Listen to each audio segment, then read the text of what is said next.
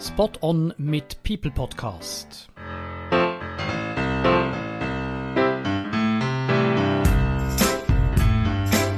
Welcome to the fifth edition of the Spot On People podcast.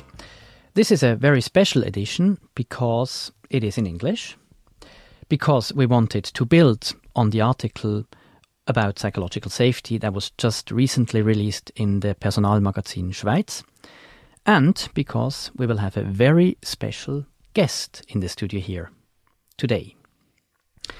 My name is Balz Marti. I am hosting this podcast. Five languages, 15 years in corporate business, 100 plus executive coachings, 400 plus keynotes, podcasts and TED Talks, empowering 220 plus thousand employees in her career. This is Daniela Landherr. A warm welcome to the podcast, Daniela. Thank you so much, Balz. It's a pleasure to be here. You are the former head of talent engagement at Google. Now you're self employed as executive coach, inspiring leaders across the world to transform culture at work. You're using psychological safety as a catalyst for highly effective teams. As a preparation for today's podcast, I had the opportunity, Daniela, to watch a little bit and listen to several of your TED Talks and keynotes, and I could literally feel the verve and the passion uh, with which you talk about people topics to your audience. Daniela, it is both a pleasure and an honor uh, to welcome you to this Spot on People podcast. Thank you. Now, talking about the topic on a scale from 1 to 10, 10 being the strongest, how psychologically safe do you feel right now? So I have some experience because you and I have uh, met several times by now. So indeed, and we've gone through a few ups and downs. And because I think, particularly because of the downs, um, I've developed quite a lot of trust in you, and um, we've recovered from you know some hardships, and I feel very safe right now with you. So I would say I'm a I'm a nine. That sounds fantastic. We had some starting teeth problems, let's call it like that, with uh, our podcast editions. Um, but I think we are now at a place which um, yeah, is a good recovered. place to start. Exactly. Exactly. exactly. and that's bonding. it is. So, very good. Um, let me quickly recap what psychological safety is before we get into it. Its early mentionings go back to the 60s when Edgar Schein and Warren Bennis conducted studies around change management. William Kahn found in the 90s that people were more engaged and willing to give their best when psychological safety was present in the team. And finally, at the turn of the millennium, Amy Edmondson gave psychological safety the relevance uh, it has today through her broad studies. In fact, she coined the term psychological safety like probably no one else before her. Now, before I tell you the definition of psychological safety from Amy Edmondson, let's see uh, what ChatGPT has to say on psychological yes. safety and see how close it is to uh, what Amy Edmondson says. So here is the ChatGPT version. Psychological safety is a term used to describe a work environment where employees feel comfortable speaking up, expressing their opinions, taking risks without fear of negative consequences. It is a critical component of a healthy workplace culture that fosters creativity, innovation, and collaboration. Hmm. Now comes Amy Edmondson's definition of psychological safety a belief that one will not be punished or humiliated for speaking up with ideas, questions, concerns, or mistakes, and that the team is safe for interpersonal risk taking. What do you think? Beautiful. I think ChatGPT is uh, is leaning quite on a few points uh, from what Amy Edmondson says. Yeah, absolutely. I think it. To me, it bases on Amy Edmondson's definition, but it even broadens it to today's other things that mm. have been done in the meantime. Mm-hmm. So I think it's quite a well done, ChatGPT. Good. Just to to finish up the um, how you know psychological safety made its way into corporate business, um, another big promotion of psychological safety was the Aristotle study. Uh, that was conducted at Google from 12 to 14, aiming at identifying the factors leading uh, to highly effective teams. Uh, this analysis was also published later in the New York Times Magazine uh, and provided the final push into that corporate world as we see it today. Now, in your role, Daniela, as talent head at Google at the time, uh, you were a client of this project, um, and the outcomes, to say the least, were intriguing. So, can you tell us a bit more what happened in that study, uh, what the results meant for Google, and uh, also to you personally, and ultimately for the corporate world?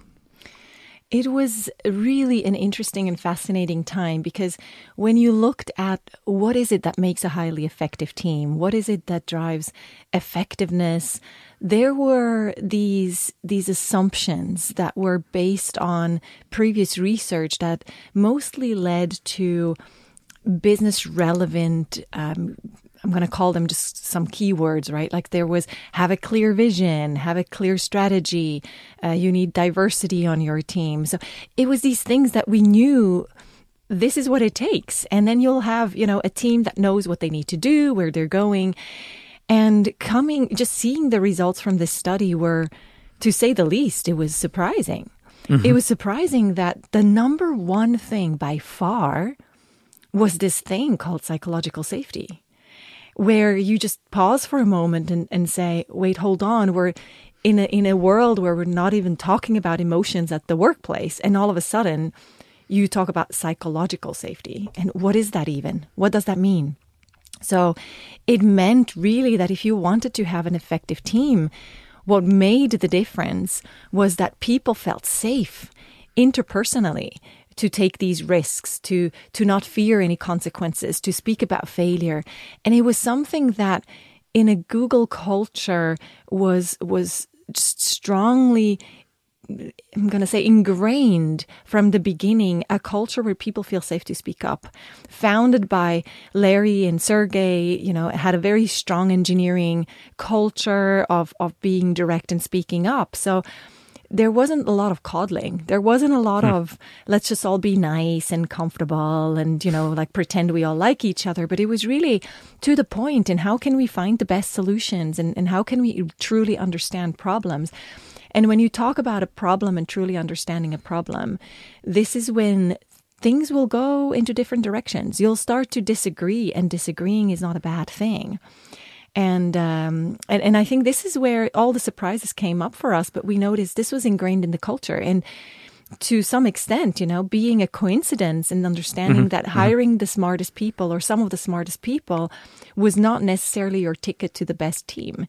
And that if you put the, the best people in a room, it doesn't mean they'll come up with the best solution because if they don't feel psychologically safe, then they're not going to be empowered to do that. They might have great ideas, but they might fear the consequences of speaking up. And then you are just wasting that talent and the potential in people. That is very interesting. And I, I mean, I have read about the study uh, as a preparation for today, of course, but I haven't thought about the fact that psychological safety was already there. Otherwise, you couldn't have identified mm. it. But the fact that it was already there, but you didn't, not you, but Google mm. didn't know, uh, that that was actually the factor is is phenomenal because yeah. um, I think what we see in many companies today is it is not yet there, mm. and knowing from Google, for example, that that is the key factor. Mm. They have to first establish it. So, I, I, I mean, maybe, maybe I'm, I'm, putting it a bit too much black and white, but it must yeah. have been there somehow yes. because otherwise you wouldn't have yeah. identified it. And, and, I would like to say, like in most companies, you will find mm-hmm. some psychological safety the question, you know, if, if you put it on a scale from one to 10, like we did in the beginning, you will find pockets where it is stronger and pockets where it is just weaker. But this is the thing psychological safety isn't something you can accomplish. It's not one thing that you say, we have it or we don't have it. A company has it or it mm-hmm, doesn't have mm-hmm. it. It really means you, I can feel psychologically safe on a scale from one to 10. I can feel a nine right mm-hmm. now. And maybe something's going to happen during this podcast or, you know, we're, something that's going to make me feel less safe. So I might drop to a two or a three and then be maybe a little bit more risk averse. Maybe I'll feel like, mm, maybe let me not say that because Balz is going to give me a, a mean look and I don't want to hurt his feelings, right? So Don't worry. so uh, so this is really at Google. It was existent just like it is in other companies, but when understanding what makes the effective team, you could see the difference, particularly in this number one thing, and that was psychological safety, the number one thing by far. And then you had the dependability as the second thing. And when you merge these two, when you look at psychological safety and dependability and you put these together, this really forms such a big part of what trust means. So it goes back to Lencioni models, it goes back to other models where they say trust is the foundation that you need to have. Although trust is interpersonal and uh, psychological safety is when you look at it from a team perspective, do you feel safe within the team to speak up and not just in a one to one relationship? And maybe looking at today, why do you think psychological safety is so popular right now? Um, I'm not sure. I could. We should ask ChatGPT. Actually, I think that would be a good question to find out um, what what's out there. But what my observations really show is there is there's this underlying there's a layer of how we as humans interact in the workplace. And when you have a team that feels safe, you will be able to leverage the benefits of diversity. And particularly, this is why it says, you know, it's particularly important for innovation or creativity because mm-hmm. you can mm-hmm. have super creative people that you put together in a room and you give them a whiteboard and you say, okay, now come up with the best ideas and innovate. It's not about having the best people in the room. And this is exactly what that study proved to us at Google. It's not about having the best people, but it's about having this interpersonal risk taking culture that you feel safe to speak up. So you can even bring in all kinds of people into the mix. So mm-hmm. diversity actually only flourishes when mm. it can when it when it can come to the surface. So it doesn't help you to hire, I don't know, people with mixed backgrounds, people of color, um, I don't know, gender diversity, age diversity, and you name it, whatnot. Then you put them all in a room, and then they're scared to speak up. Then you have nothing of the diversity that you've actually hired and put together in a room. So it's it's important to create that environment where diversity can come to life and where you can reap the benefits of that diversity and, and this will lead to innovation. This will lead to people saying things that sometimes are not comfortable to hear, actually hopefully are mm-hmm. not comfortable to hear. But we as humans have lost or maybe not even lost, some of us don't even have it in our upbringing is learning how to deal with conflict, learning how to have the hard conversations, learning to talk about the elephants in the room, and then recover from that. Not to feel like, oh, now you told me something that hurt my feelings, and now I'm taking this personally and I'm walking away and I mm-hmm, will never mm-hmm. talk to you again. Right. And that's what still happens in the workplace. And this is what starts to surface and why companies see the need for the importance for that. Otherwise, what happens if you have low psychological safety? You have an environment of execution where people will just do the minimum. They will do what they're paid for. They will just sit in a meeting, nod when you, you know, that you'll have an opinion and they'll agree. So if you have a room full of people that agree, it's like uh, Churchill once said, if two people share the same opinion, then there's one too many. So if you're meeting, everybody just nods and agrees with you, then, then what's the purpose? And and that's what, what you trained and you you have meetings that are useless. You have finger pointing. People are not becoming accountable. Mm-hmm. They they they don't want to be accountable. They will point fingers at others for things that go wrong because nobody wants to take the fall. Nobody wants to take the blame. And in an environment of today we're realizing this is a problem. This brings the business down. I mean, there's an example like the the Volkswagen uh, uh, issues that we've we're probably most of us familiar with, right? When you have a CEO or you have a management or a leadership team, and we see this in other companies too, that instills fear in humans. You're going to go ahead and do what you know as an employee is the wrong thing to do, but you're going to do it because you're going to be like, well, if it comes to a fall, I'm just going to blame someone else. Mm. I'm it, like, I didn't want to do it. They told me I have to, and my bonus is dependent on it. And so I'm just, you know, I'm going to go ahead. So you can actually move hundreds of people or thousands of people to do the wrong thing because there's fear in the system. And that is toxic Mm-hmm. for the environment and it's it's it's for the business it's absolute I mean it's detrimental.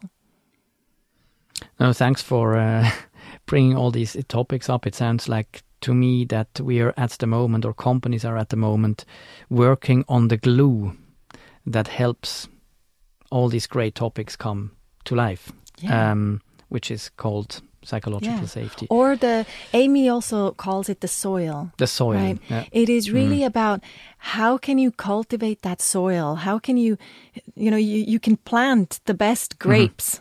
If you have them, you can import the best grapes to your home and then you plant them. They're not going to grow if the soil is not is, i- is not ready for that. So the soil needs to be ready and then you can plant the seeds in that soil and they will grow. So innovation or creativity or uh, productivity or uh, engagement, you know, talent engagement, empowerment of people, all of these topics, they're all seeds that you plant in the same soil and the soil is called psychological safety.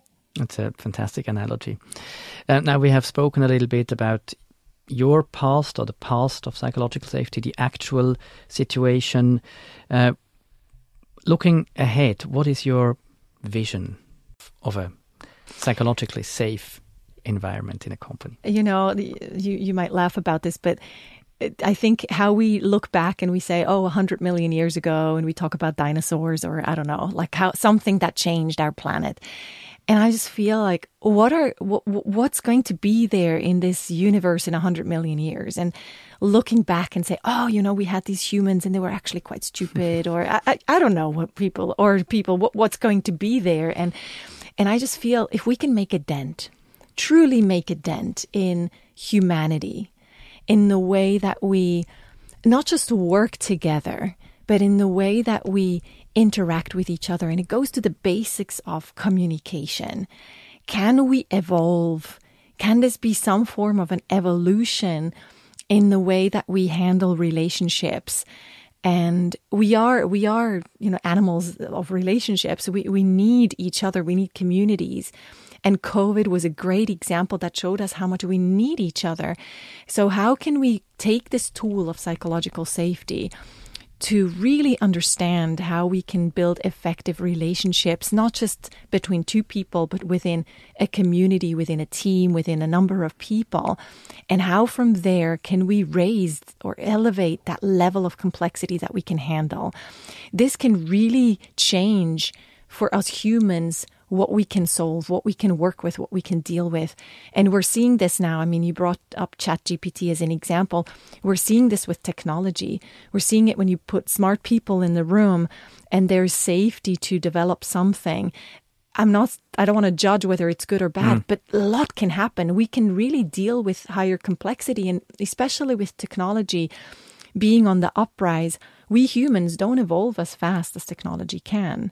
So, what does that mean? So, can psychological safety be a tool for us to help us evolve uh, as human beings? That that is a very very interesting thought. Um, unfortunately, we don't have time to delve into it more, but I think uh, that's really something to to think about further. The technology speed, the development of technology, and the uh, human um, adaptation to it, in order not to go lost in technology, basically. Yeah. Mm. Yes. Very, very interesting. Thanks for that, uh, Daniela. Another thing that I wanted to uh, mention, and you alluded to it a little bit before, as to why sometimes psychological safety cannot be established. Uh, we mentioned fear culture, but also own career aspirations, etc. Uh, you mentioned a fantastic analogy at one of the TED talks you did. In 2022, and I actually also mentioned it briefly in the um, article in the Personal Personalmagazin Schweiz. But I think uh, it even more sounds more fascinating if you tell us uh, the penguin analogy. The penguin story. Well, I wish I could show it. This is a podcast, so there's something to be said about also body language. But the fascinating things about penguins that captured my attention is that when penguins are hungry and they, they go and hunt fish. They'll they'll waddle for kilometers to get to the to the ocean. And the thing is they don't just jump into the ocean to go and catch fish because they're hungry because inside the oceans there's predators. So they they become prey. So they have this strategy that basically the penguins are going to waddle up to the to the edge of of of, a, of an iceberg or an island, and from behind the colony is going to start to push. So it gets tighter and denser in the front. And this is what I like to compare with the workplace. You know, you, you, you start to feel the pressure. There's pressure coming from behind. That's the, that's the, the, the penguin colony that's pushing, pushing, pushing.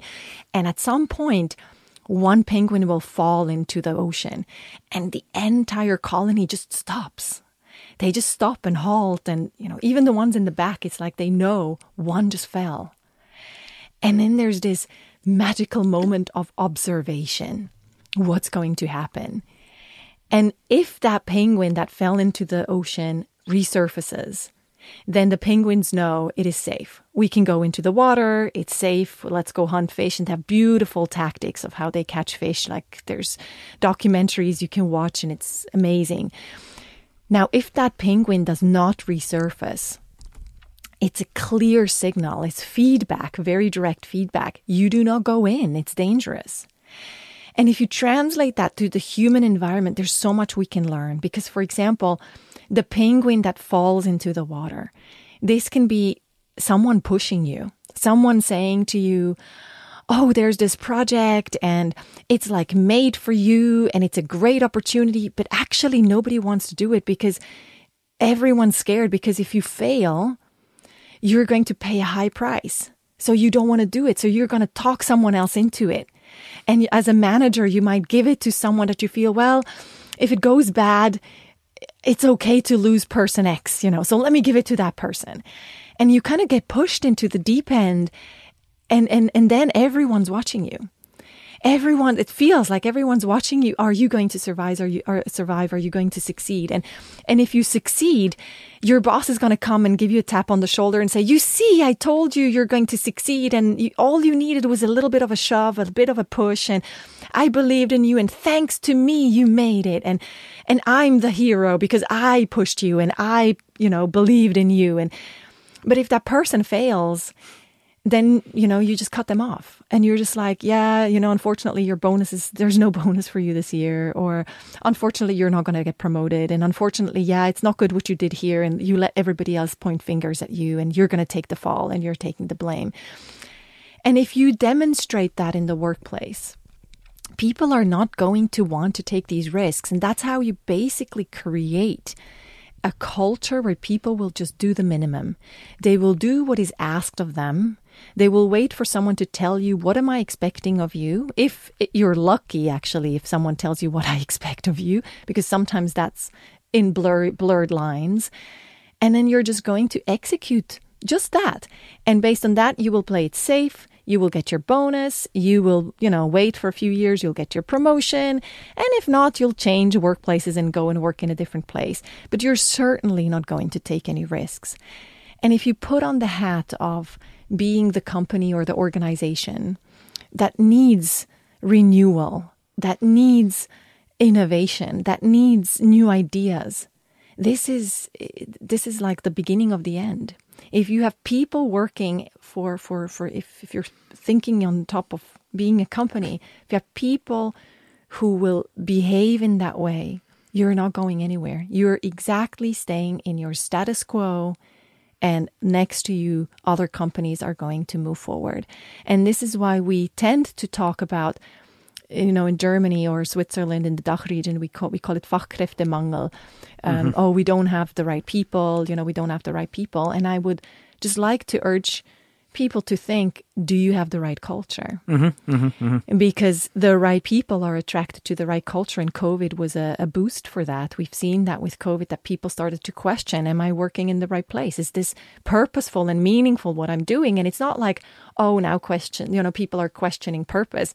It's we are seeing that the environment in which we work is not healthy for us.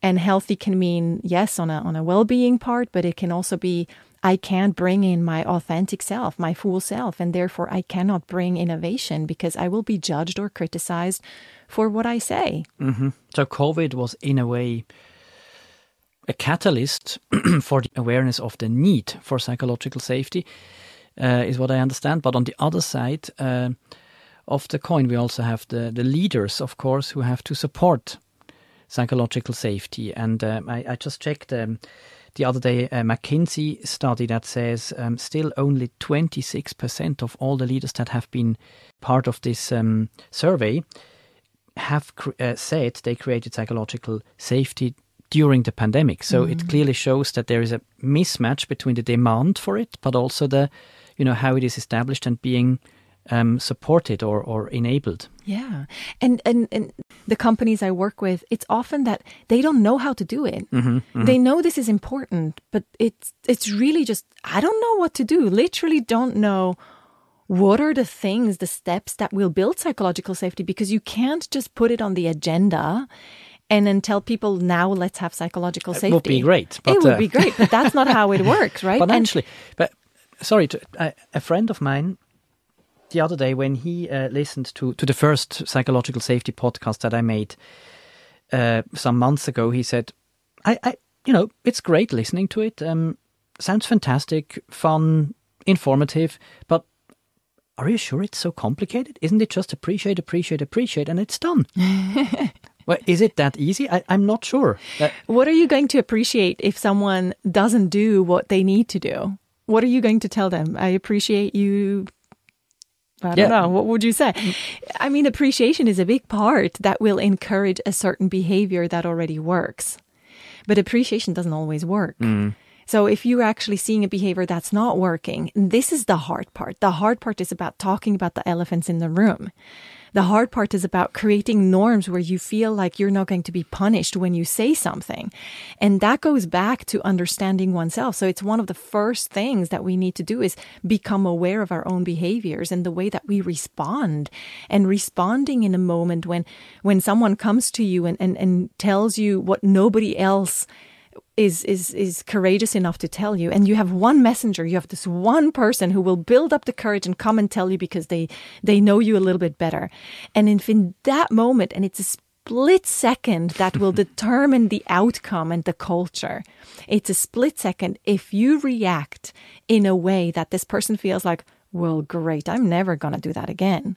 If you react emotionally charged if you say if you ask like where is this coming from? Like why do you why do you say this? Or if you if you fight back and say this isn't true or that's not what i'm seeing people are just not going to come back anymore. And you're going to sit in your own bubble and in an illusion and believe that you have psychological safety that you have people saying things. But look mm, around mm, you. mm. if people are agreeing with you if that's a pattern, if people are just nodding their heads around you, and if, if you see that the work that they are delivering, they're not able to take risks, if you never see mistakes, I mean, that's a red flag. Mm-hmm. It's a red mm-hmm. flag. So asking in a meeting, what, what can you, what, what aren't we hearing? Like a management team, for example, I say, ask people in the management team, I say, what are the voices we're not hearing? What are people afraid to tell us? And when you ask these questions, you start to open up the room for people to start to take small, small mm-hmm, risks. Mm-hmm. And if you don't punish them for saying that, if you don't punish them for saying, you, the CEO, or you, the CFO, or you, whatever, um, you know, you don't create a safe space. If you don't fight back, if you if you just listen, if you just take a mm-hmm. moment to just listen and take in a perspective without needing to share a different opinion, you're starting to open up the space. A space that doesn't mean you need to agree, but a space that people feel safe to share. And so listening is a really big part in how you build psychological safety. But it would, that's very interesting and also, I think, um, extremely helpful to those who look for ways to instill or establish it. When you say listening, would you say it's, I know it's a bit a popular term, active listening in the sense of if you realize some people haven't said anything, there is the elephant in the room, that you, I wouldn't say force, but encourage some people who haven't said something yet to raise their voice and potentially bring up the elephant in the room? Or would you say let's see how it evolves, and if not, then it's fine too. You know, why do people not speak up? So there's different reasons. You have you you could start with the more obvious and say there's extroverts and introverts. Mm. But you will you will recognize a pattern. And so this is my my ask for people who are listening. Just start to observe. Why do people talk or why do they not talk? And who is it who speaks? Like usually it's the same people. If you sit in a meeting with six, seven, eight people and it's always mm. the same two that speak, there's a pattern. And then look at what are the others doing. Do they feel safe to contradict? Do they feel safe to add a different opinion? And so one of a good, a good exercise is what opinions haven't we heard? It's mm-hmm, not saying, mm-hmm, hey, mm-hmm. Balz, you haven't said anything for the last 30 minutes. What do you think? You, okay, you put Because- it on the topic, like on the what opinions, Exactly. independently of the Exactly. people. Okay, I'm mhm, not going to mhm, point mhm, my mhm, finger at you if you don't feel yeah. safe to speak up because then I'm putting you on the spot and you'll be like, well, great. Now I'm going to, you know, be sick next time we have a meeting so I don't have to show up because it instills more fear. But really saying, what's the diversity in the room that we aren't hearing? And that's, that's the other thing. Look around when you sit in a meeting. Mm-hmm. Just observe observe what voices are here and what voices are not here. Your customer voice might not be here. You might people you might have people on on on teams that come from um, underrepresented groups minorities that don't have a seat at your table. Just say if i'm thinking on behalf of minority uh, group x what would they say? What would their voice be? And bring that in because that really what it helps is it doesn't make you say, it's my opinion. Mm-hmm. So, mm-hmm. especially when people are starting to take more risks, it's helpful to say, here's another opinion I am hearing. You don't have to say I think that and then mm-hmm. you're you're scared that the rest of the room is going to now start attacking you because you you have a different opinion. It's really about sharing what are we hearing and if someone this is another thing, someone attacks back and says, "Well, that's not true and you know, I don't think that's the case." Then you can say, "This is what we're hearing and, and it's beneficial for us all to go and listen." So what are we hearing that does not align with what we believe because that's where the you know the information lies. It's not in the things we already know. We know what we know. Mm-hmm, mm-hmm, we need mm-hmm. to go after what we don't know. And you're only going to hear that if you listen. And great point. The um, ultimately, and that's going back to the purpose of the Aristotle study. Ultimately, we want to understand what the team success factors are, and by asking things or finding out things that we don't know, the probability to get better results is higher it is yeah than to get yeah yeah worse results. I would say. I can I can share another tip that I recently learned from. Um, I'm, I'm doing a training, and there's uh, someone who's you know facilitating the training. His name is Sri, and so I want to call him out because he taught me something that I find absolutely fascinating. It's the 80 20 20 80 model. Uh, he didn't call it that way, but I'm you know summarizing it in this way, and it means kind of along the lines of the Pareto principle. In a in a conversation or in a meeting, if you're the particularly if you're the leader try and listen for 80% of the time and try and speak for 20% of the time. Within the 20% that you speak within that listen ask questions 80% and say how mm-hmm. you feel for 20% within the 20% so only of the 20% you speak, you will ask questions 80% of the time, which means you will have conflicting ideas. You will have contradicting feedback. You will have the need to go and justify why yes, why no. And you're going to withhold that. And doing that as an experiment, especially as a leader, it is extremely powerful and it changes the dynamic within one meeting. You don't have to like build psychological safety for a year. You can do that right now in one meeting and you see the magic evolving from there. Fantastic tip. Uh, I, I should also take it seriously because I realize sometimes as a leader, I, you know, say too much and ask too little. Yeah. So um, Yes. it's a very good tip. Now, um, I wanted to touch on one thing before we unfortunately have to get to an end. Is the um, vulnerability paradoxon of Brené uh, Brown? I think she she was Yeah. one of the people who who um, mentions it in in her podcast as well, which touches a little bit on this twenty percent speaking about your feelings um, as a leader Can you quickly explain, elaborate, and what that means for um, psychological safety? Yeah, she she also writes incredible books, so I can absolutely recommend uh, Brene Brown's uh, work that she has done as well. And what's inspiring, there's one quote that just stuck with me from the moment I heard it for the first time, and it is, "Vulnerability is the first thing that I look for in you, but it is the last thing that I'm willing to show, because in you it is courage and strength, but in me it is a weakness." And when you just take a moment to think about what that actually means, it really shows that when you lead with vulnerability and you open up, and that doesn't need to be in the workplace, but you can practice that at home.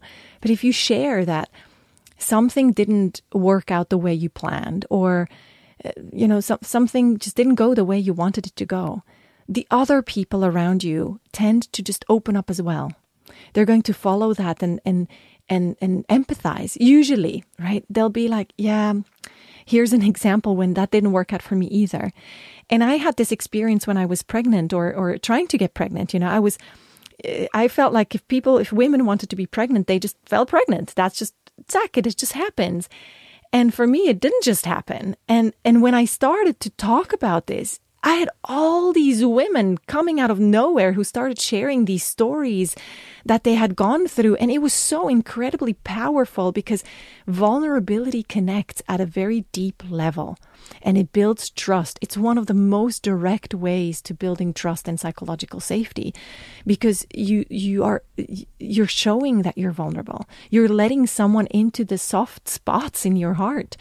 And that is not something that we are used to in the workplace. Mm-hmm. In the mm-hmm. workplace, everyone is successful. No mistakes happen. There's no failure. Everything is always yay, yay, yay. And, you know, I'm the best. Um, and and we need to break that pattern if we want to be su- truly successful and not just pretend at the surface. And then you have companies that come down, like we've seen with. I'm not going to to mm. name it, right? But we can look in what's happening in the financial sector, and there's other companies that come down based on on on on superficial impression management, and that at the end of the day, you say it's called maybe called bad management in pockets, but a lot of it is impression management. Mm-hmm. What are people going to f- think of me? So I'm going to behave according to what they will think, rather than how can we truly build a connection that will empower us to to work effectively together, and that's going to be ups and downs. Mm-hmm. And you recover from there, just like you and I did in the beginning when we had little ups and downs with uh, coming to actually finally produce this podcast and and we went you know we we had good intentions and then things didn't work out and then we felt bad about it and and we had to talk about it yep. we didn't just yep. avoid each other and say well it didn't work out now goodbye Absolutely. but we took the time we had a conversation we talked it out we fixed it and here we are and i feel a 9 out of a 10 with you now and i just feel i know you so well because we've both led each other deeply into mm-hmm. a place where you wouldn't do it superficially Thank you for that. Um, Thank I, you. I also uh, feel very psychologically safe, I have to say, um, throughout the whole podcast. And I think, as you say, the journey to get here uh, made made the trick. I mean, there would be uh, so much uh, to talk about and cover in addition to what, what you said. And it's uh, really hard to get back with one takeaway. And to me, one key takeaway is is that psychological safety is a catalyst for many, if not all, the key people and culture changes. So, in that sense, once introduced, it is the start mm. and not the finish of a transformational journey. Beautiful, beautifully summarized. Yeah. Yeah. I would like to add maybe just something that if, if we can give like a nugget is there's so much power in in cognizance, in self-awareness, being aware of when I say something or the way I show up, what does that change in people's behaviors? Awareness can lead to to to fundamental change. So observing oneself and, and asking for feedback. You know, oh, I said something to you yesterday. How did mm-hmm, that mm-hmm, land? Mm-hmm. Just getting people to help you uncover your own blind spots. That would be another thing that I can recommend doing. Super. Thanks very much, Daniela. Thank you so much, Balz. For uh, having been with me today, yeah, for having shared so much, but also so much about you. Thank, you. Thank you. you very much. Such a pleasure to be here. Thank you, Balz. With that, we end our fifth podcast edition uh, of the Spot on People podcast, the second one on psychological safety. Uh, all the podcasts are to be found on the Spot on website or on Spotify. Thank you very much for listening in. I hope you enjoyed it and learned a lot, and talk to you soon.